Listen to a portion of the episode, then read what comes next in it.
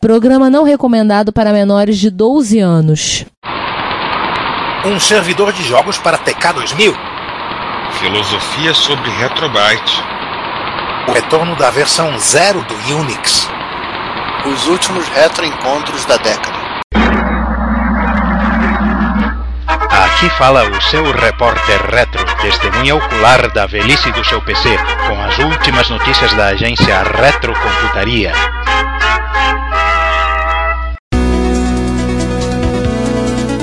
Bom dia, boa tarde, boa noite. Bem-vindos à 55 quinta edição do Repórter Retro. A última de 2019, agora só ano que vem. A última da década, fechando o quinto ano. Exatamente metade dessa nossa primeira década de retrocomputaria foi provida de, de, de Repórter Retro, só números redondos, né? Então vamos, vamos nos auto-introduzirmos a É, nós próprios. Enfim, cada um se apresenta aí, que né, a gente já um atropela o outro e vambora. Eu sou o César Cardoso. Eu sou Juan Carlos Castro e E eu sou Giovanni Nunes. Essa simpática mesa. Ah, é a mesma, mesma mesa quadrada do episódio anterior, só limpamos a, a bagunça da gravação. a mesa está sujeita a mudar de formato em breve, mas tudo bem. Começamos do, do jeito que sempre começamos, com as efemérides. 2019 das efemérides não será o último 2019 das efemérides, porque no primeiro repórter reto do ano que vem ainda haverá a efeméride de 2019, esperamos, né? É, podem tirar seu gravador cassete da chuva. E temos uma, uma, uma efeméride só, uma- efeméride bastante ilustre. Temos a versão zero do Unix. Mais, mais uma vez, dentro das comemorações de 50 anos do Unix, colocaram a zerésima primeira primordial versão do Unix para rodar num PDP-7. É tão primordial, vejam vocês, se vocês derem uma olhada no link, é, não, não, não tem tela.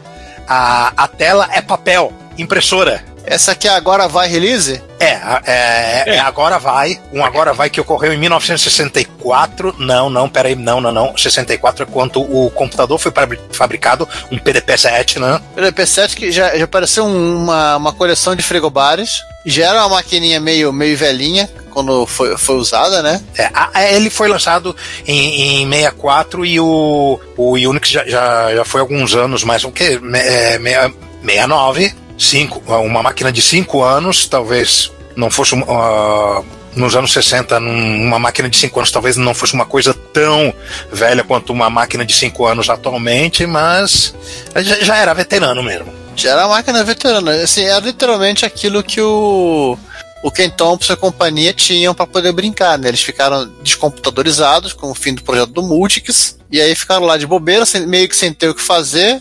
Aí ficaram amigo da galera de. a galera de som, né? Que tá fazendo pesquisa, você trabalhava com a parte de, de som, de, de transmissão de voz, digitalização, que é a coisa que é vital, né? Regra de negócio, de companhia telefônica ficou amigo da galera lá, porque ele, ele, sim, eles não tinham computador, mas essa, essa, galera tinha. E sobrando, tudo bem, era PDP-7, mas dá pra brincar. É, tem um dado colateral maneiro aí, porque que achavam que só existia um PDP-7 sobrevivente é, ai- ainda rodando no mundo, e não havia um, haviam dois. E um deles comprado por 500 dólares, né? É, e um último detalhe, né? O link vocês já devem ter, é, pelo menos ali imaginado, né? É do Living Computer Museum, né? Que Paul Allen montou como museu. Vocês lembram, assim, contou essa história, né? De computadores funcionando para as pessoas poderem meter a mão. É, ele, está aberto à visitação e, você- e as pessoas podem mexer nesse PDP-7 e nesse Unix. É aquela velha história, né? A gente perrapada aqui te junta ao computador. O cara, quando é bilionário, ele monta um museu. O- Onde, é- onde é, em que cidade fica esse, esse, esse museu mesmo? Claro, Seattle, Microsoft, óbvio. E, e, né, né, e tem uma outra que vai que vai entrar aqui, que eu acabei de ver agora. Assim, vai colocar. É um ser um, vai colocar dois porque é né, tá uma da promoção, né? Espírito natalino, essa coisa toda. O primeiro foi a, a restauração, e o segundo é realmente ele explicando né, como né, assim, o que rodou, o que está rodando ainda nesse momento. Unix versão zero que está rodando no PDP-7 do Living Computer Museum. Tá minerando Bitcoin. Não, não. Não, não, não, não porque isso, isso o Ken Shift não está por perto Ah, tá. Ainda. ainda, né? É, enfim, e só para corrigir, são, são quatro PDP-7 que estão rolando por aí, né, que tem ainda pelo mundo. É, o do Living Computer Museum, o que está guardado no Computer History Museum de, de Mountain View, um sendo restaurado na Noruega e um, da, e um de um colecionador privado na Austrália. Então eles não podem dizer único no Mercado Livre. Não. No máximo, o único no Mercado Livre lo- local. E esse, na verdade, é o quinto, né? E desses cinco, só o do, LC, o do Living Computer era, desses quatro, aliás, só o Living Computer era considerado operacional. E aí, esse segundo, do, do, do Fred Arian, é o segundo operacional. E por falar em, em micos que não se achavam operacionais e que estão operacionais, vamos levantar mortos? Bora! Zeus, grita aí. Rise from your grave. Bom, nós temos o Chad já em velocidade de cruzeiro, né? Está numa, numa fase me- assim meio Atari nesse mês, né? É, ele consertou todos os atalhos que tinha pra consertar. Todos os amigos que ele tinha pra consertar. Ele não tem mais amiga. É, nesse, nesse aqui com mod esse vídeo, ele conta um, um incidente lamentável, né? É, dando um alô para a página Cenas Lamentáveis né, do Facebook, que é, ele aconselha as pessoas a prestarem atenção na hora de usar uma chave de fenda para tirar um, um, um chip soquetado, Ah, para botar a, a chave de fenda em- entre o chip e o soquete não embaixo do soquete. Que senão vai dar ruim. Ele só não foi, ele só foi meio vago. Ele não disse se o autor da, da cagada foi ele próprio ou a pessoa que, que mandou o computador para ele consertar. Pe- pelo nível de, de vagueza dele, é, é, é provável que tenha sido ele próprio. Sim, a pessoa destruiu a trilha, dá pra ver aqui na foto. Foto 3. É, mas a história tem final feliz. Ele, ele, ele, consertou, ele consertou a merda. Pô, mas logo a trilha da, da, da, da Jetia, que é para chip de vídeo. É, mas, mas acaba também servindo de alerta, né? Na, na, na verdade, é uma lição para a vida, né? Tudo aquilo que vocês forem fazer, crianças, preste atenção. Eu, eu tenho vaga memória de, já- de, já- de já ter feito uma besteira parecida em algum ponto do meu passado muito remoto. Talvez no IME, mas, mas a minha memória é vaga, tá, tá just- justamente pela, pela humilhação da, Pelo trauma. da situação é, do trauma. E eu, eu entendo, eu, eu, entendo o, o sentimento ruim que o, que o chat passou. Me- solidarizo com ele. Mais Atari, a Atari 800XE e 130XE. Não, ele primeiro ele consertou um 130XE, né? Depois ele consertou a máquina que só tem na Europa, que é o nosso amigo 800XE. Que é um, Só é um, que- é um, bem, é um bem bolado de estoque entre a série XE e a série XL. É aquelas coisas que a Atari adorava fazer, né? E o detalhe é que ele tinha a opção de fazer um Retrobrite né, no, no 800XE, mas ele esnobou todo o conceito de Retrobrite e canibalizou um gabinete bonitinho de um computador para colocar no outro, porque, porque ele é rico. Não, é, assim, a lógica dele é, né, tipo, se você colecionar o 800XE é mais importante do que um re- Retrobrite que você não sabe o que vai acontecer, então faz sentido você pegar o 800XE e colocar num case de 130XE, que é carne de vaca, Até aspas, porque, né? é, até porque 800XE é raro. É, o 130XE não, é um pouquinho mais fácil de achar.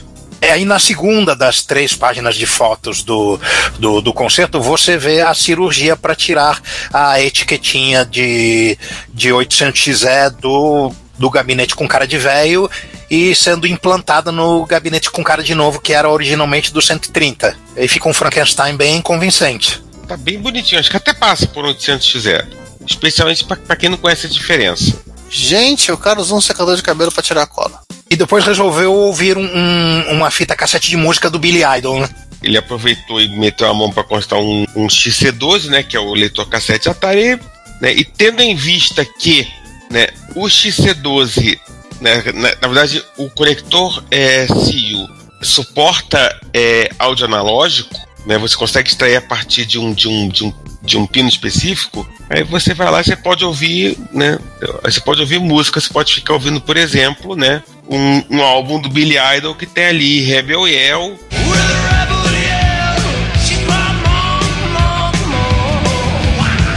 né? Daytime Drama, Eyes Without Face e Blue Highway. É, me- isso me traz memórias dos primeiros kits multimídia de PC, que você tinha aquele bypass para ligar o áudio analógico a partir do, do O drive cabinho drive do CD-ROM, é, o cabinho do CD-ROM descia pra placa de vídeo e era um, um dos canais. Placa de som. mixar. Placa de som, isso. E um, isso você podia brincar de mixar lá. Tinha, tinha aquele CD, aquele software de CD player da, da Creative Labs, né? Clássico. É, é o mesmo princípio. Chega de Atari, né? Chega! Compra micro velho. Cara, esse, esse aqui, né, né, é, é outro nesse naipe de coisa bizarra. César, nós citamos esse cara numa, no reto passado, né? Tenho quase certeza que a gente citou ele O, o começo da história. começo da história. Acho que a gente citou esse cara, né? Mas, enfim. Enfim, é, é, né, al- né, alguém procura aí, vai, vai achar. porque Tem certeza que a gente citou, né? X86 Generation, ele trocou o disco e a bateria de um Dolt Pack 486 para fazer o bichinho voltar a funcionar. Maquininha daquelas arrastável, né? que tem toda a cara, inclusive, de maquininha é, é, acho que de uso industrial. Eu, né, eu acho que a, que a Dolt fazia máquina de, de uso industrial. PC de uso industrial. É, esse aqui são aqueles notebooks pra quem. para quem era marombeiro. Pra, pra galera em campo, Que não tem problema no nervo ciático. não. Né? E, e ele gravou um vídeo que a gente vai, vai colocar também. Né? E se você não lembra, a gente vai ser bonzinho, porque é espírito natalino. Oh, oh, oh. Horror. A gente vai colocar o link do Center for Computing History, que ele explica que bagaça é essa de Dolt Pack 486. Confundir com Dolce Gabbana. Não. Nada a ver. que é provavelmente o primeiro. Foi provavelmente o primeiro 486 arrastável. Talvez não tão arrastável quanto um Osborne, um Capro da vida. Nem Não, até, até que ele pesava menos de, de, de 20 libras. Com menos de 10 quilos, levinho, levinho. Levinho. 9, 9 quilos, pouco, pouco mais de 9 quilos, né? Não fica de boa, você compra um carrinho de feira e vai transportar É. seu computador. Exatamente, né? E, e, e de bônus você leva o computador com 3 slots AT. E ainda dentro do tema PCX86, quadradão metálico e enorme, gigantesco e pesadão. Opa, pera aí, PC. ô, é, pera aí, ô, Cláudia, tem sai de cara aqui então, toca Born to Be Wild aí. E o que, que, que, que Born to Be Wild tem a ver com sidecar? Easy Rider, moto. É, é, é. é. Pode ser, tá bom, tá bom.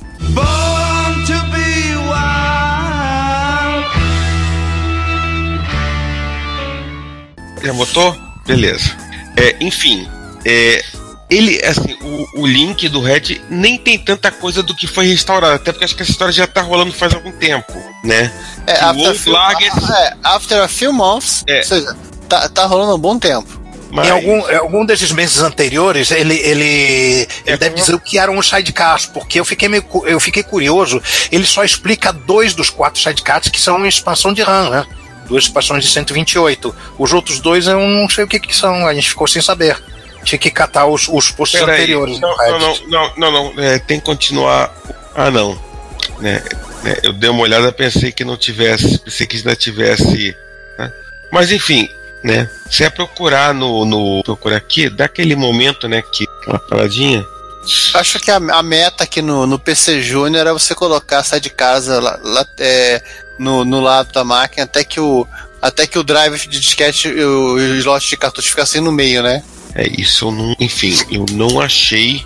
Ele é- o PC Junior é, um- é, é o irmão espiritual do, do TI-99 4A, né, nesse sentido. É o avô espiritual do, do Xbox 360, que também tecnicamente você coloca, Ah, sim. coloca o HD numa espécie de sidecar, né? Assim, é, só pra citar, ele explicou, em- explicou depois o que, que ele fez, o que aconteceu. É, né, tinha RAM ruim na placa-mãe, né? E um transistor do monitor resolveu explodir. É, explosão no monitor é, é, é coisa pra, pra, pra, pra assustar, né? É, mas você tá lá de boa, não sei o que lá, fazendo suas coisas, daqui a pouco, pai! Interessante que esse monitorzinho da, da IBM aqui tem uma cara de aparelho de televisão. É uma, uma belíssima imagem, né? Por sinal, as cores parecem bem, bem intensas, bem nítidas. Bem, vamos ver se consigo achar qual modelo. Que uma coisa legal da IBM é que você, a IBM dizia qual era o número do modelo, né? Ah, não, era o, era o monitor do, do PC Júnior. É, monitor original. Original do PC Júnior. Então tem o. Aliás, coisa, uma das coisas mais bacanas do Repórter Retro é que a gente está comentando o link ao vivo na gravação. É a comentação ao vivo.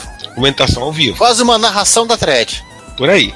E aí. Bastante informação. Tem bastante informação inter- interessante, inclusive al- al- algumas opiniões bem acaloradas né, sobre o, o- É. o teclado. É. Enfim, é o, te- é o teclado do PC Júnior. A, a- a descrição que eles fazem do teclado do PC Júnior é a seguinte: é um panetone com legos enfiados nele. Faz um Não, pouco de sério. sentido. Algum de, algum de vocês já teve o, a experiência de ter o, o- o- um teclado de PC Júnior em mãos e sentir o que, que é? Eu nunca tive. Não, não. Ele parece ser bem ruim. É, eu vi um teclado de PC Júnior, mas eu não cheguei a manusear. Ele parece ser bem ruim. A aparência dele denota isso. Chicletezinho bem chechelento, né? E pior dá por cima, né? Sem fio. Mas X86? Bora. Ah, o, o, o Juan, Oi. só uma correção no final da, da thread. Aparece, o, o cara explica as, né, as outras duas sidecars. Ah, É tá, o que, uma- que elas são? É, é uma de, de impressora, porta paralela, e a outra de energia para ajudar a placa-mãe a aguentar quatro sidecars.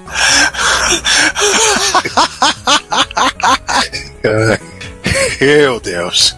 Ou seja, a- o computador com duas fontes de alimentação não é exclusividade da Dell. Se bem que em termos de. Aliás, uma observação. É até bonitinho esse- esse- esses, esses quatro sidecars. É o contrário, por exemplo, do TI-99, que realmente parece que ele, que ele tá né, se expandindo para os lados até, até ocupar todo o espaço da mesa. Não, pare- pare- parece É um que filme é, parece que, que uma criança brincando de Lego tá montando uma cidade, né? Um monte de prédiozinho assim assimétrico com vários tamanhos, vários formatos, né? uma coisa assim arquitet- arquitetônica, né? Né? O sidecar do, do PC Junior é bem, bem mais. Mas enfim. Agora fi- finalmente temos um PC genuinamente leve, né? Comparado com essas coisas aí. É, genuinamente um no- notebook. E eu lembrei dessa máquina, olha. Recordei dessa, desse dito cujo aqui. É assim, acho que esse aqui é um ou, ou- ou teve mais de um? Essa coisa do lado é um trackball, o quê? É é a visão japonesa de um trackball, um trackball com fio. Sim, você poderia. Você acha que você poderia usar isso em várias. é, é, não necessariamente preso a você, né? Deixar mais afastado da sua mão para trabalhar. Visualmente parece aqu- aquelas coisas de, de, de, de ficar fazendo ultrassom né, na- na- nas mulheres grávidas, não, não, não. Talvez funcione também, a gente não tá sabendo. Não sabemos o que, a- o que a Canon enfiou aqui dentro. Eu lembrei dessa, desse notebook aqui. Esse aqui é aquele, note- é um- é aquele modelo de notebook que a Canon resolveu colocar uma impressora embutida. Mas peraí, mas, mas não é qualquer impressora. Ah, Bubble Jet, né? A Bubble Jet. Eu tô tentando visualizar aqui por onde que sai o papel, né? É por trás, né? É fora, é fora Por da trás. visão. Peraí, Você tem lá embaixo na- nas, nas postais, você tem uma impressão. Rolando, rolando, rolando. Lá, mexendo, desmontando. Memórias. Que isso fica lá pro, pro lado de dentro, que coisa. Acho que o papel entra pela frente por razões óbvias. Ixi, que coisa mais bizarra. Cara, é, enfim, você juntar uma- um computador e uma impressora, não, não tinha, não tinha como fazer uma coisa bonita e elegante. Vamos ser honestos, né? Então, vão lá e, e vejam esse, é, lá, lá no final da página do link, a última imagem do link é um, é um GIF animado. Que Não, coisa. eles têm um, eles têm um vídeo específico disso. Tem, tem o cara mostra ele usando na, numa estação de trem ou de metrô, pelo que parece, com o trackball remoto, Parece ultrassom. que parece ultrassom. Eu só não sei se ele tá imprimindo. Não, e é bizarro porque é, é, é assim, né? Pra você imprimir, você abre uma janelinha que você vê uma parte da impressão. É, porque eu acho que ele foi. é, é, tecnicamente o notebook funciona standalone como, é, como, como impressora. Ah, aqui no vídeo você levanta o teclado, você coloca a. Você levanta o teclado, você coloca o papel embaixo do teclado. O teclado é a tampa da impressora, tecnicamente. Então foi por isso que as pessoas não juntaram computadores e impressora, né? Ah, você juntar duas coisas que podem dar errado numa coisa só pra dar errado. Faz sentido isso. É, agora imagina, né? Tipo, né, né se, se, isso- né, se a impressora dá merda e tá junto ao computador. Porque, porque como você sabe, impressora é obra do capiroto. Ah, eu, só- eu teria uma, uma, uma, uma- uma dúvida mais cruel. Imagine a, a impressora dar problema, tipo cartucho de impressão, e sujar todo o, o compartimento do computador. Aliás, vamos, vamos aproveitar e, né, né, e perguntar para alguém que, que tem um computador com impressora embutida. É... Oi, Ricardo. Oi, gente. É, é verdade que você tem um computador com impressora? É, eu tenho um MSX2 da National FS4500, um modelo branco, que tem uma impressora. É, se não me engano, essa impressora é térmica, embutida, né? Pra ser honesto, não imprimi nada, mas não calhou, não calhou de ter usado. Mas a gente não vai comentar sobre o MSX-SP, tinha um. um, um FS4 menor. É, tinha um FS4000 lá, branco, que é um MSX1 da National com impressora embutida. E tava funcionando, o pessoal brincando, inclusive, dando L-print nele, mandando imprimir na bobina, gastando papel e imprimindo lá. Ele, ele parece bem mais uma máquina de escrever elétrica. Mesmo, mesmo porque a impressora é a largura completa, né? A quatro cartas, sei lá, né? Uhum. Ao contrário desse, desse canãozinho assim, que é, um, que é um papelzinho estreito, né? Não é a 4, É a 4? é a 4. Isso aí é só um pedaço da visualização. Você- quando eu falei você levanta o, o teclado, você levanta o capô do teclado para colocar o papel lá dentro. E é uma folha de A4. Ad- Admirável esse computador, um feito de engenharia. Conseguiram colocar uma impressora de, de largura completa dentro de um, de um laptop. Uhum. É, em algum universo paralelo, inclusive, é, fabricantes venderam venderam impressoras com formato A3, né? Sem dúvida. E isso em máquinas portáteis, né? É, claro. Você nunca sabe quando você precisa imprimir uma coisa em A3. Carregar uma prancha pra cima e pra baixo, né? Peraí. Então vamos pro Mano Parça agora? Brasil! O que, que truco andou inventando agora? É, pelo que deu pra conseguir entender, ele resolveu fazer uma, uma versão com esteroides do, do MSXP. O do Rony Von, né? É, acho que ele resolveu usar to- to- todos os pinos da GPIO, ele fez num cartucho padrão. Acho que qual é o nome desse cartucho? Cartucho padrão gradiente, cartucho padrão DDX. Mas qual é o tamanho do cartucho? O grandão. O grandão não tem muito padrão, porque o pequeno normalmente usa o padrão Konami. O médio seria o. Acho que a Philips usava muito esse tamanho médio. Ah não, a Sony usava, vários fabricantes usavam o médio. X-Audio é médio? Não. Não, o MSX Audio, o Music Model da, da Philips é um monstro. É HBIV1 da, da Sony, é médio. médio. É, acho que tinha uma interface que a, no Brasil foi acho que a, a Leopard que usava essa, essa, forma de cartucho. Aliás, a interface da Leopard, para quem não sabe, vai olhar os cartuchos de Mega RAM da DDX e eles são parecidos, não, eles não são parecidos, são iguais. A DDX com o lote da Leopard de cartuchos injetados. Por isso que você pegou, pequeno gafanhoto, olhou o seu cartucho de Mega RAM da DDX e olhou do lado, tinha uma borda, tinha uma, uma peça de borracha fechando a lateral. Ali saiu o flat cable para ligar o drive de disquete da Leopard. O fantasbuloso acabamento DDX. Ah, convenhamos, era melhor, era mais fácil para eles tapar com uma borracha aquela lateral do que pegar e injetar tudo de novo, né? Uhum. Ah, mas no fim das contas, o que, que você vai conseguir fazer com, com esse É, você- ligado no MSX? Você vai fazer tudo aquilo que você faz com a MSP, né? Você consegue transferir, transferir arquivos, usar o Raspberry Pi para processar algumas atividades. E pelo que dê- dá para ver no vídeo, né? e o, o mais principal de tudo, você consegue ligar já um, um teclado USB no, M- no Hotbit. Hum, aí houve faz- vantagem. Se você faz parte daquele grupo de pessoas que tem um MSX que o teclado for pro saco, tá aí uma, uma Uma alternativa, alternativa interessante. interessante. Ou seja, é, 70% de todos os, os experts que, que estão em campo, né? É, esses também. Ixi. Aliás, Mais uma tenho- maneira de, de ressuscitar os, os, os muitos experts para pouco teclado que tem por aí. aliás, eu tenho três, eu tenho três experts e dos três só um tem um teclado, um tá com um teclado que tá 100% funcional. Ou desencavar os teclados que foram escondidos por alguém, né? Também. E agora vamos falar de app de celular. É. É? Falar de app de celular. Ah, sim. Servidor de jogos para TK2000. Para rodar minha, os, os jogos exclusivos da maçã podre, Exatamente. Somente eles. então tem uma interface de rede pro. O meu aluno desenvolveu uma interface de rede pro DK2000? Não, não é, não é rede. É, é, é, é, assim, o, o, TK2, o DK2000 basicamente só funcionava, funcionava por cassete, né? 99% do, do, dos usuários é, carregavam foi por cassete e, e olhe lá. Então o que ele fez foi um app de celular para para gerenciar os seus arquivos TAP, né? Ou, ou, seja lá o que for qual a extensão de arquivo que o que os que os Eu que, acho que é o Wave. Não é um formato binário que ele que o app transforma em, em áudio? Ah, pode ser, mano. É porque ele exibe informação da, da hum. do, dos, dos, arquivos, mostra qual o jogo, qual o fabricante. É uma interface bem, bem bonitinha. Só que é, é, áudio, né? Você, no micro, você tem que dar o, o load T, né? Lá, que, é, que, é, que é o comando de, de, de carga de cassete, né? o equivalente do C-Load lá do, do TK2000. E e pá, mas, mas ele, ele fica um organizador bem bonitinho do, do, dos seus jogos. Tem um vídeo lá jogando Night Mission, né? Que é um, um jogo, um jogo de pinball clássico, excelente, né? Pra, pra época, roda bonitinho, igualzinho no, no TK2000. Mas, e tem, e, e, tem mais um outro depois de, de, desses aqui, que. Outro jogo que ele, que ele botou.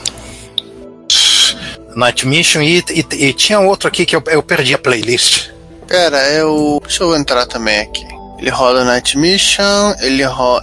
ele roda o Bug Attack. Isso, Bug Attack. Uma memória muito vaga desse jogo, ao contrário do, do, do Night Mission que, que joguei pra burro isso. Hum. Quase tanto quanto o Load Runner. O, o Load Runner é o concurso, né? É, é o jogo que muita gente só não comprou um Apple pra, pra jogar o Load Runner porque já tinha ele. Isso. Já tinha apare... Também já tinha aparecido Load Runner em outras plataformas. Isso também eu posso de, de admitir que mais da metade do meu tempo de usuário de Apple II na, na época hora foi jogando e criando níveis para Load Runner. Olha, isso você sem, sem você ser um dos vizinhos do, do, do cara que criou o jogo, porque ele ele pediu pra molecada ajudar a fazer as fases originais. Vamos comentar os comentários então? Vamos lá. Vamos. Episódio 103 BBS.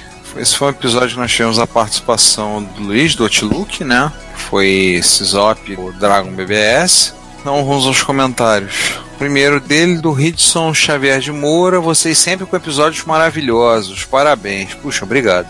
Cheguei na informática bem no final dos BBS, que na minha cidade natal, Cuiabá, durou até 2000, se não me engano. Acho que em, em todo o Brasil é, durou mais ou menos até meados do, do, dos anos 2000, né?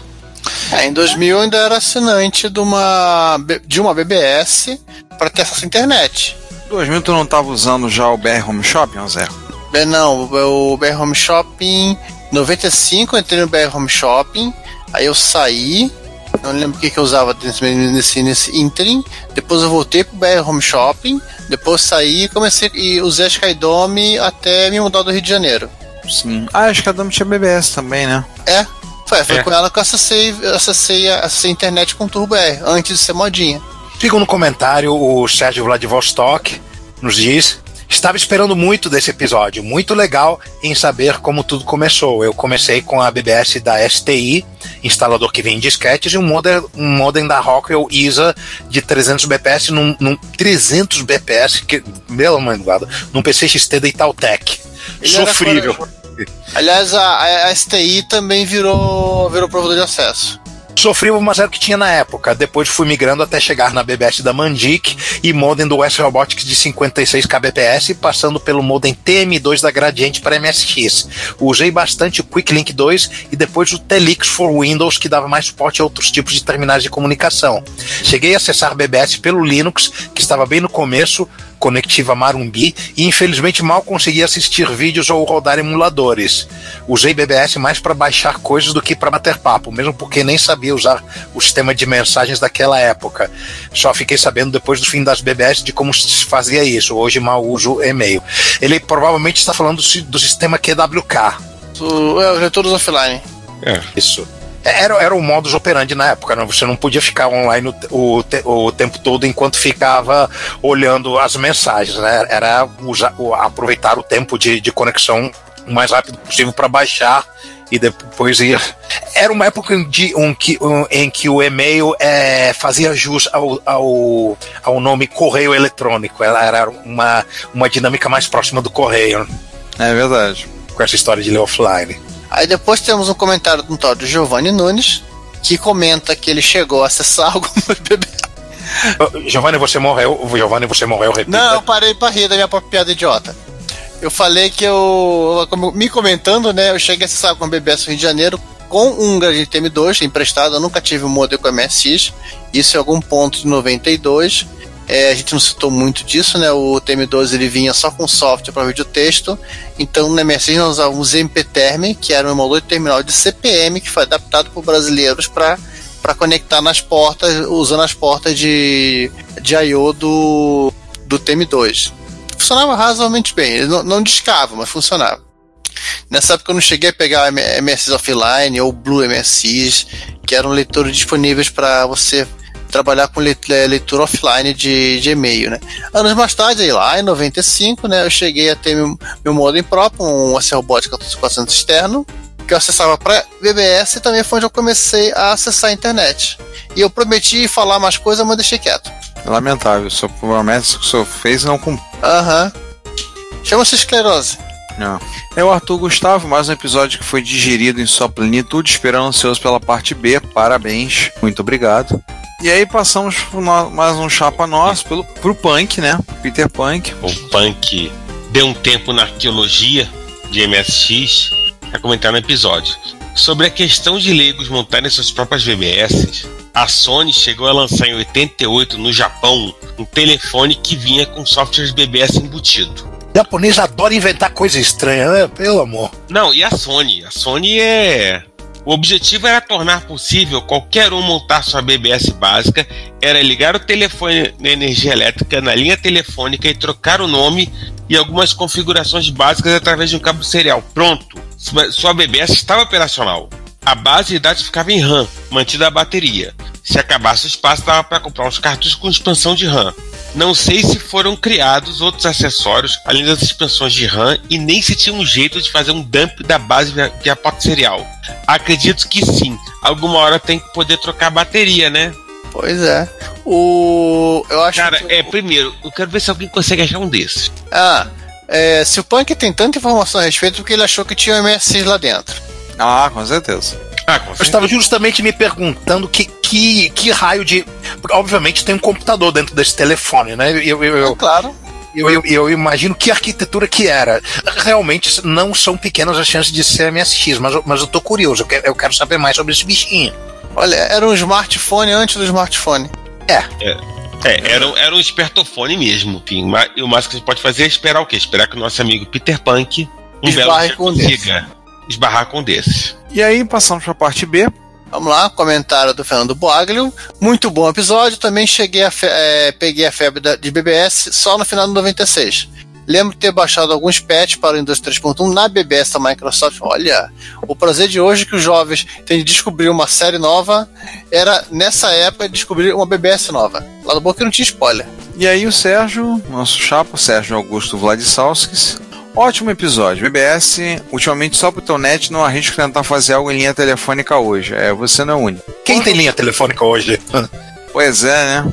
É, e não é só linha telefônica, ele tem linha telefônica que consiga, é, é, né, tipo, responder no modem. Pois é.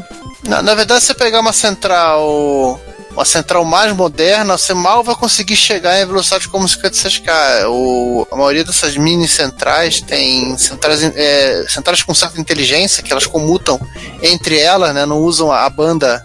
Tipo, você liga para alguém do seu próprio bairro, né, seu próprio prefixo, ele não, não, não liga na central, então ele economiza a, a, o link.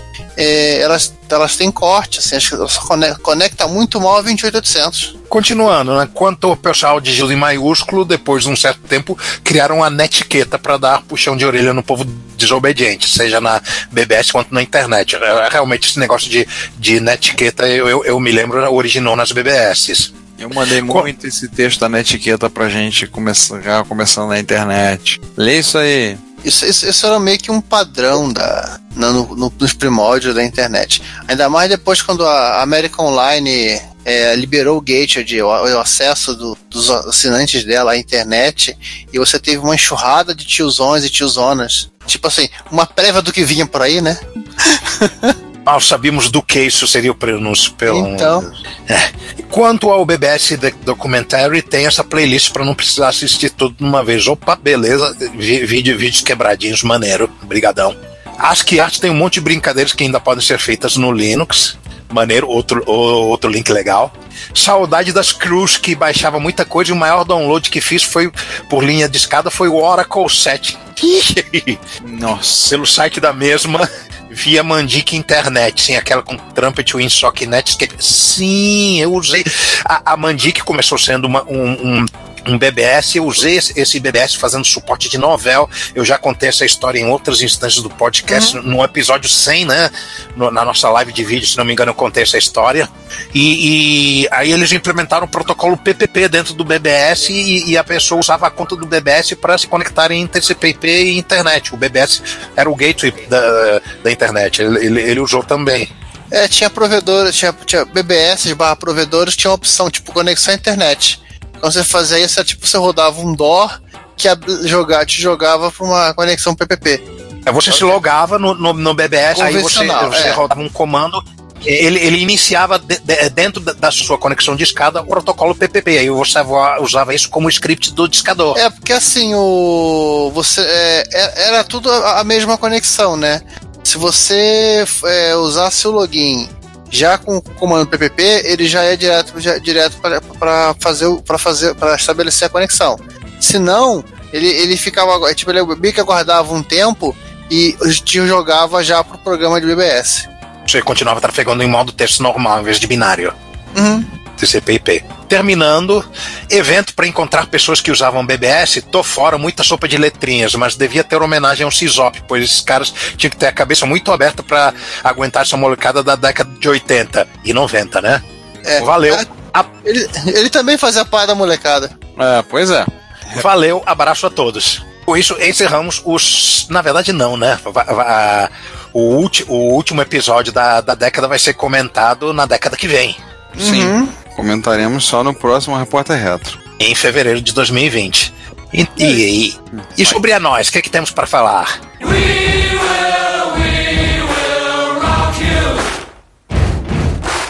Finalzinho de ano, tivemos três encontros. Nós tivemos participação. Os últimos retroencontros da década. Exatamente. É, Não dá pra organizar mais um. Não, o, é, ainda vai, ainda haverá um. Haverá mais um agora no finalzinho do ano. É, aguardem. É, Aguardem. o encontro dos áudios MSX em Jaú, o encontro do canal 3 do Rio de Janeiro e a MSX SP. Então, Nos sobre, três. Hum, sobre o O Jaú, Retrocomputador esteve participando. sim, estivemos, nos fizemos presente nos três encontros. Então, quem foi a Jaú? Comenta aí como é que foi. Bom, eu acho que o grande bacana de Jaú é que Jaú é, é, é o evento, inclusive, carregado nas tradições. E todas elas foram cumpridas, ou quase todas foram cumpridas. Tem alguma que não foi cumprida, Giovanni? Não, não. Teve o. Teve o Freba, teve, Teve. o a pastelaria Altagiba, teve, teve a galera é, saindo do shed junto, junto com o pessoal indo, indo comprar pão. Isso. Teve Spy dormindo no banco? Teve. Teve a galera indo comer no, no Camarada Sheng, no restaurante, do Também. amigo de Mal- no restaurante do amigo de mal, né? Uhum. Teve. Teve, cara. Cara, Jaú é um evento de tradições. Além das tradições gastronômicas de comida, gastronômicas e etílicas, o que mais rolou de interessante? Teve jogo em LD? Teve Ai, o quê? Jogo em LD. Jogo em Laserdisc? Não, não tivemos nenhuma unidade de Laserdisc. Pô, pô, pô. Isso não faz parte da tradição. Mas, mas, mas teve muita, muita galera é, é, jogando, inclusive, jogos novos. Por exemplo, é, é, eu lembro muito que eu fiquei uma, uma, uma meia hora jogando Los Amores de Brunilda, Hum, que aliás é um jogaço. É, o problema desse jogo é que você, realmente ele, ele te prende um pouco, né? Você começa a. Ele te dá aquela sensação do que acontece depois. É, A história de mistério, né? Ela, ela- ela- ela é muito bem alinhada. Eu, é, eu, não, eu não joguei o jogo todo, eu joguei só algumas. ah, algumas partes da primeira fase, da, da- da- até a segunda fase, mas, mas eu achei bem envolvente, né? Uhum. O- você fica curioso sobre o que, que vai acontecer na história. Ele, ele, ele testa muito bem o mistério. É, e assim, entre, entre aspas, a, a primeira parte ela é, ela é muito fácil. Né, porque é, é totalmente exploratória, não tem tanto inimigo para te, te fazer perder vida. As coisas só, come, só começam a ficar complicadas quando você começa a, a, a seguir para dentro, dentro das cavernas. É, Eu, eu só joguei a, a parte fácil. Eu, eu preciso ainda me, é, testar o resto do jogo. Que é onde está a parte complicada da trama. E, e é óbvio que teve também né, os, os tradicionais para serem jogados, tipo Leydock, Nemesis. Mas eu fico muito feliz que, assim, que, isso- né, que o pessoal botou jogos novos para rodar. É, o fluxo de jogos novos para MSX não para. E, e- e a- gente já tem mais jogo novo para ser comentado no próximo Repórter Reto do ano que vem, mas ainda. Ah, Aguardem. não. Ah, é, é, Aguardem. Acom- Acompanhe o Retrobits que a gente tá sempre fortalecendo a galera que tá lançando o jogo. Não, não importa a linha, porque, né? O que importa é jogo bacana. E, enfim. E sobre o Jaú, acho que era basicamente isso. Um abraço, inclusive, pro, pro Tony e pro Wilson. Os grandes organizadores do evento. E no segundo evento foram exatamente os que não foram no primeiro. Mesmo porque eles aconteceram de maneira absolutamente simultânea. A, a equipe se dividiu em dois, né? Então uma, uma parte teve presente de Jaú e na mesma data uma parte teve no encontro do Canal 3 do Rio de Janeiro. A gente tentou é, dividir a equipe de maneira exatamente igual, né? Mas como tem um número ímpar, né? é, é, o, o- a gente tinha a ideia de mandar metade do João para Jaú e metade do João pro, pro canal 3. Ele não gostou muito da ideia, então é, ficou É. assimétrico mesmo. É 3K e 2 lá. Verdade. O, Assim. o, o encontro do Canal 3 foi feito no, no prédio onde funciona, é, infelizmente, onde funcionava, né? Depois do encontro, a, a- a- é, o, o proprietário, o Felipe, não é isso? É o Marcos Felipe. O, o Marcos Felipe anunciou que, que fechou a loja, então foi basicamente o último evento, né? Promovido pela, pela Chrono Games 2004, né? O, em conjunto com, com o Canal 3, na, naquele lugar. A, o evento foi, foi muito divertido, teve um, um- um certo problema ergonômico né, de distribuição das mesas lá, né, mas não, não chegou a Não. comprometer a, a qualidade da, da, da diversão. Né? Teve, teve gente demonstrando o jogo novo de Atari lá, teve mu- muita venda e compra de cartucho, né? Que é, que é e, de, e de, e de consoles, né? Que é típico do, do, do, do, do Canal 3. É um encontro muito muito comércio, muito Saara, né? É, é o encontro retrocomposicional, o retro game mais, mais Saara do Brasil, né? Que, na minha opinião. É, muita gente vendendo, trazendo coisas, negociando. A gente levou um MSX, eu levei um MSX para expor. Não era o único MSX, porque o nosso chapa, o Rafael Lima, levou um Expert também, levou um Amiga. É, o João levou um, um PC 98, não minto, desculpa, um PC 8801. O Rogério Bellarmino da Tecnobyte também levou um MSX. Assim, o espaço eu achei um pouco apertado, um pouco limitado. Tanto que a gente teve uma certa dificuldade com mesas. O Juan levou equipamento e não conseguiu montar, não tinha mesa disponível para ele. Mas a gente conseguiu fazer algumas coisas lá e ver, tinha muito, como vocês devem ter visto no nosso, estra- no nosso estragão.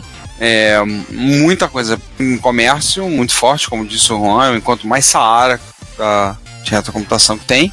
Então teve, mas teve um bocado de gente lá, joga campeonato de Street Fighter 2, é, máquinas diferentes, somente na área de videogame, como apareceram dois Sharp Twin Famicom, que é aquele Famicom licenciado pela Nintendo para Sharp, que tem um drive de disquete, tinham dois lá. Ah, não aquele com televisão. Não, não. Mas tinha aquelas televisõezinhas retro da LG. Você tinha hum, de máquina a venda de Atari, Atari, Odyssey em Television, telejogo. Od- Aliás, inclusive Odyssey tava o, tava o Márcio, né, que já teve na Retro Rio. Inclusive rodando jogo novo, rodando Tetris. Eu digo, Tetris tem realmente em tudo que é plataforma, tem pra tudo que é canto, até Odyssey.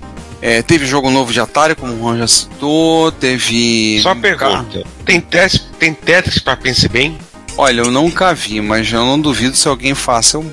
Aliás, no aliás, não pense bem na- em Jaú. Com, é completo, inclusive, pense bem. Os livrinhos de Cambó. Inclu- inclusive com a. Como é que é? Um crossover, né? Isso. Com, com, com o livrinho de atividades do Sonic. É, isso é uma coisa que a SEGA nu- nu- nunca imaginou antes. Mas, a- mas a Tectoy fez. A Tectoy, fe- a Tec- a Tectoy é assim, que, o que seria da SEGA sem Tectoy? Mas será que, mas será que ele era rápido bastante pro Sonic? Não, era livro de atividade do Sonic, não era Sonic. Eu sei, eu sei, mas pro Sonic vai correndo pra. É só ligar no 220, eu pensei bem. Então foi assim, encontro o canal trecho bem divertido, foi movimentado. Vocês sabem, é um formato um pouco diferente no encontro, eles cobram entrada. Mas tinha um pessoal, principalmente a turma da comunidade MSX do Rio de Janeiro, tinha um pessoal que fez uma presença, né? Além de nós, estavam presentes lá. Então, é um encontro bem, bem bacana. Sim. E o terceiro e último, Sim, a MSX SP, que foi agora no final de semana, os dias 7 e 8. 7 e 8 de dezembro, né? Tanto eu quanto o Giovanni tivemos presentes. O encontro é organizado pelo Daniel Ravazzi, né? Com o apoio do professor Vitor Emanuel, lá da, da PUC de São Paulo, que fica ali na, no bairro de Consolação? Gen- É Consolação, né? Ali. É, na- fica na Consolação, no bairro de Higienópolis. Ah, tá, na Consolação bairro de Gen- É, porque eu me lembrava que a estação de metrô pra descer era Higienópolis Mackenzie. É, mas é na, na Avenida Consolação. É. O encontro foi foi um encontro de dois dias, teve algumas palestras interessantes, teve a exibição de um curta-metragem chamado Obsoleto. Eu não assisti o curta, mas o MSX, no caso, um expert, é um personagem desse curta. Esse curta em breve estará disponível, então foi passado lá. Teve uma palestra sobre desenvolvimento de jogos, no qual, além do, teve presente o Mário Cavalcante, da da Clube MSX, teve o Fábio Ritter, do Grupo Curitiba, esse outro Fudeba que está aqui do lado, o Giovanni, e o mestre Renato De Giovanni, também lá falando sobre desenvolvimento, né? E cada um falou das suas. como é que tá fazendo, tudo. Os vídeos estão disponíveis no, já no canal do YouTube do MSXSP. Né? não foi, não, foi, não foi nesse lançamento do cartucho do, do Mario Cavalcante, do Four Masters of Melody? Sim, vamos chegar lá. Estamos quase chegando lá. Vamos chegar lá. Então teve a palestra, né? No outro dia teve, uma, teve também uma apresentação, aí já no domingo, de uma prévia do documentário Loading, que é o documentário que o Marcos Garrett, correndo o risco de ter as orelhas cortadas e outras coisas pela sua própria esposa, está bancando, fazendo, fez um crowdfunding para esse documentário, que é a ideia de contar a história dos primeiros jogos de computador feitos no Brasil, entrevistando desenvolvedores, os primeiros desenvolvedores lá nos anos, oit- nos anos 80 que criaram. Então tá nele Renato Giovanni, Ademir Chan participando, estão sendo entrevistados no documentário. É Luiz Fernando de Moraes, Federico Liporassi, é, o Paulo Divino Fugno, Leitão. Divino Leitão, que participou também, já gravou com a gente. Então, várias pessoas participaram. Então, ele fez uma prévia, trouxe uma prévia do documentário, falou com a história, tanto ele quanto o Carlos Biguetti, que estão fazendo o projeto. Mas até teve uma palestra, uma conversa com o Ademir Cachando também, contando as histórias, falando da época. É, Tirando isso, tivemos encontro, áreas de vendas. Aliás, muito obrigado a todos que colaboraram, compraram material do Grupo MST Rio. Desse caixa que a gente, que a gente vende é o que a gente banca, por exemplo, a hospedagem do Reto Computaria, claro, também com o apoio de alguns dos nossos ouvintes. Alguns ouvintes apareceram lá. Abraço para alguns que comentam, como Fernando Boaglio, né, outros que passaram lá, vários que a gente pegava, entregava o cartão, falava. Aí, ah, você conhece o podcast? Ah, conheço, eu sou ouvinte. Ah, que bom, mais um. Que bom, você é ouvinte, tá? Ó, mais um, agora são três. Agora você não ouvir assim. Então você é um dos 18 ouvintes, um dos 19 ouvintes que a gente tem, né? Poxa, legal, cara, que bacana. É, não, eu conheço podcast, é bom, eu gosto, não, eu gosto, sim. O que teve de interessante, né? Além das, dos equipamentos demonstrados, né? A Tecnobyte levou material para vender, é, a, a Clube MSX levou edições e o Mário Cavalcante levou a primeira, o primeiro item de software vendido pela Clube MSX, que foi o The Four Masters of Melody, que é um jogo que ele fez para está disponível. Foi liberado na, na edição de dezembro do ano passado, da. de final de ano, né? Da Clube MSX, em disquete. Opa. E ele vai. E agora ele tem uma versão melhorada em cartucho, com caixinha, manual, cartucho que ele estava vendendo lá. Teve, teve venda de cartucho de Flappy Bird, foi isso? Também teve, né? Não só do Flappy Bird. só de Flappy Bird? Não. Do Giovanni, né? Pois é, teve do Flappy Bird e do Nosedive, né? Giovanni, fala um pouquinho aí que você é o pai, o pai das crianças. Não, só de pai das crianças, assim. Foi uma, uma ideia que o Ravazzi. O Ravazzi tinha, tinha proposto para mim isso no, no ano. No, no, no, final do ano passado, na, na, na, na MS SP anterior, né? E que ficou assim meio que enrolado, não, não, não se desenvolvendo. Até que a gente resolveu tocar de fazer uma experiência, né? Fazer uma, uma versão física do jogo. Então ele, ele cuidou de, da, da parte bem mais chata, né? Que é montar as plaquinhas, montar os cartuchos, gravar as, as EPROMs. E eu cuidei de montar a arte da. a arte do, dos cartuchos. Então, assim, foi feita uma arte pro, pro Flap, foi feita uma arte pro Noise, pro Noise Dive, colada no, no, no, durante o encontro, né? Porque E alguns cartuchos colados, etiqueta de cima assim, em modo expert, outros em modo. Sim, é, foi, um- foi uma falha de produção, mas eu consertei isso. Ah, tinha que ter deixado alguns com a etiqueta virada. Que aí esse a gente podia vender mais caro no Mercado Livre, que era, era mais raro. O único no Mercado Livre, TKC, Não. TKCP. Só colocar para expert. Não, então isso. É, teve um campeonato de Flappy Bird no encontro. Teve, né? a ideia, a ideia era fazer um de flap e de, de nós, só que não deu tempo. Aí eu sugeri pro, pro Ravazzi fazer, esse- fazer esse campeonato no próximo, no próximo de evento de MSX que acontecer. Sim, teve um campeonato, aliás, curioso, teve um, um rapaz que foi no encontro, ele foi com o filho, né, o filhinho dele de 11 anos, e o menino tava o dia inteiro jogando Flappy Bird, treinando porque ele queria ganhar o campeonato. E ele não ganhou. É, tirando isso, tem mais o pessoal de São Paulo, a presença ilustre do povo, né, alguns que estão voltando à cena, como o Luiz Jacó, é, outros já estão na atividade há muito tempo. Gente, eu vi o Dalpós. Sim, Dalpós, nosso chapa, Marco Antônio Simão Dalpós, tá vivo, acredite se quiser, tá ele lá. Tava lá fazendo uma social de social. É, e de social e, e para variar, conservado informal, né? Porque o Dalpós não muda nada. Então, e mais assim, a galera, o legal do encontro, assim, depois da noite teve o jantar na, na Rock and Roll Burger, né? Uma hamburgueria mais, um- ra- razoavelmente próxima dali, né? Onde você podia comer e jogar pinball, não necessariamente nessa mesma ordem, né? Comeu jogando pinball. É, né, comer hambúrguer jogando pinball. Teve a parte no domingo, o encontro. Então, assim, foi um encontro bem divertido, né, bem bacana. Mais uma vez, parabéns ao Ravazzi pela organização. É como eu estava conversando com o Rogério Bellarmino hoje, ele disse, ele diz assim: você vê que o Ravazzi é um cara presente no encontro. Ele tá lá, é organizador, mas ele tá lá indo pra cá, indo pra lá, vendo se tá faltando alguma coisa, tá pegando. Ele sempre coloca uma playlist de propagandas de MSX de, do mundo inteiro. Essa playlist está disponível no canal do YouTube da MSSP, então se vocês quiserem assistir, então fica sempre num projetor lá passando as propagandas. Ele levou alguns equipamentos dele para expor, então ele levou cinco ou seis MSX da Sanyo que são, em termos de gabinete, são iguais. Então ele levou tipo um Wave 2, um Wave 3, um Wave 23, um. Um alamiar, um não sei o que, um não sei o que É, lá. um Alamiar, um Alfatá, se não me engano, que foi feito para vendido na Líbia. A gente comentou dele no episódio, a gente falou de Oriente Médio, né? Ásia, Oriente Médio. Eu vi a foto, só muda a palete, né? É. Só muda a palete, né? Aí dos dois Alamiar só tem um slot de cartucho, os outros tem dois. Assim, levou, levou alguns micros também que ele foi, levou 15 máquinas para mostrar, né? Aí levou alguns da série semelhantes FSA1, Aí ele levou um Toshiba igual o meu, né? Um que eu brinco com o FSA1 branco. Eu até falei pra ele, poxa, vamos tirar foto dos dois irmãos juntos, né? Não é todo dia que se vê. Só que a gente acabou. O da Rua do não. Corno? Isso, da Rua do Ele mesmo, da Rua do Corno. Teve alguém que eu comentei da história dele, pessoal olhando, vendo, comentei da história, alguém falou: Ah, eu li, da Rua do Corno, né? Eu falei, ele mesmo. Esse é o, esse é o cara. Esse é o micro. E assim, e eu encontro que ele é retro na acepção da palavra por conta do, do forne- do- das telas, né? Ah, um encontro em 2019 onde tem mais monitor de, tem mais TV de tubo do que monitor. Mas tinha menos esse ano, que acho que a, a PUC já começou a se desfazer. Sim, sim, mas ah, tinha vários televisores, então a gente acaba usando televisões de 29 polegadas ou ainda maiores nos micros, então que já são fornecidos pela própria instituição. Então a gente aproveitou para ligar lá, ligar em TV. Aí eu descobri que meu micro esqueci, tinha esquecido, levei um micro, mas não era pau. E nenhuma TV pau. aceitava. É, deu pau, nenhuma TV aceitava pau.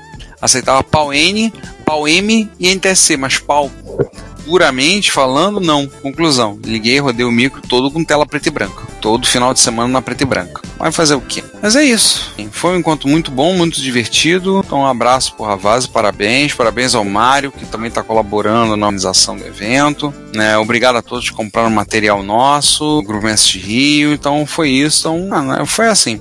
Foi isso. Fechamos, realmente fechamos no a- agora há pouco no encerramento do episódio de First Person Shooter. De, de- dissemos que encerramos, mas não encerramos encerrando agora. Tinha uma década de secreta. podcast do Ret... É, é, é, nó- esta é a sala secreta. Você está escutando a sala secreta. A década do Retrocomputaria se encerra agora. Então Pois é. tchau, né? Então tchau, né? Vou dizer o quê? Então tchau não, gente volta, gente volta ano que vem. A gente volta É, na próxima década, né? Iniciando a segunda década de retrocomputaria e de repórter retro e de retro, sei lá mais o que. Retro que a gente inventar. Gente, janeiro tem as retrobesteiras, tá? Então são. Vocês vão se deliciar ou não. Com cinco episódios de besterol ao longo de janeiro.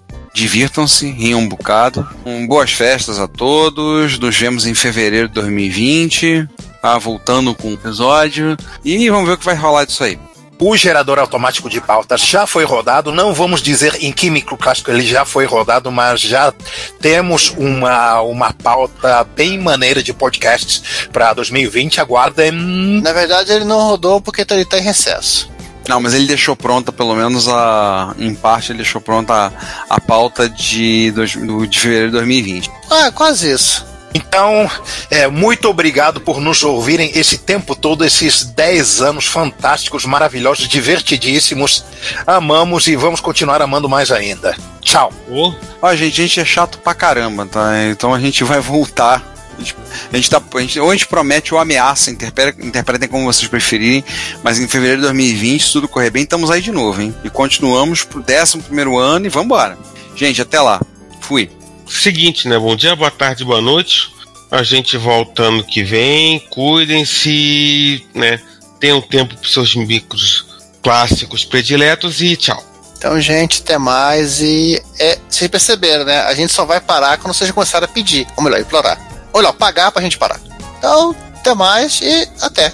Assine a newsletter do Retrocomputaria, a Retrobits, e receba no seu e-mail toda sexta as novidades do mundo da retrocomputação. E fale conosco, comente nos episódios, nas postagens, nos mande e-mail em retrocomputaria.gmail.com. Procure também o nosso perfil no Instagram, no Facebook, no YouTube ou no Twitter e manifeste-se. Seu comentário, você sabe, é o nosso salário. Obrigado por nos ouvir e até o próximo episódio.